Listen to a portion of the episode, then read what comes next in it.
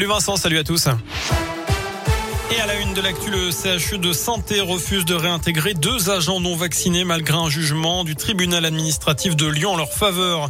Elles n'ont pas pu accéder à leur poste de travail. Ce matin, les deux femmes se sont même présentées à l'hôpital Nord munies d'un pass sanitaire et accompagnées d'une huissière de justice, ce qui n'a rien changé. Elles estiment ne pas être concernées par l'obligation vaccinale faite au personnel soignant car elles travaillent au sein des cuisines du centre hospitalier. Le CHU a engagé un pourvoi devant le Conseil d'État. On reste dans la Loire avec cet homme de 57 ans condamné à 1500 euros d'amende. Son tort, avoir reconnu au moins quatre bébés qui n'étaient pas les siens pour que leur mère puisse être naturalisée. Il les aurait rencontrés dans l'église du Père Riffard à Montréno, le religieux connu à l'époque pour aider les demandeurs d'asile. 14 intoxications au monoxyde de carbone signalées en moins d'un mois dans la région. L'ARS tire la sonnette d'alarme. Chaque hiver, 300 personnes sont victimes d'une défaillance de leur chauffage ou du manque d'aération de leur logement.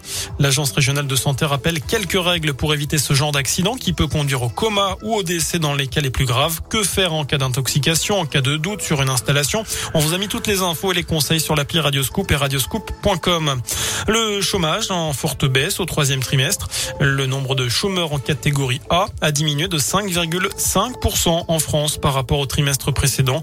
Le pays compte un peu plus de 3,5 millions de chômeurs dans cette catégorie, soit une baisse de 206 000 demandeurs d'emploi.